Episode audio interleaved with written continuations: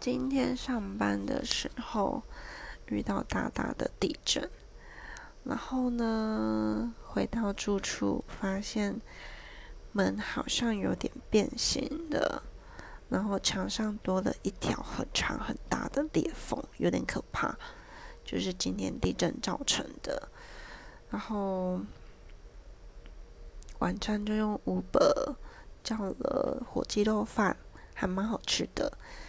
那一切都还好，就只剩下我的感冒还没好，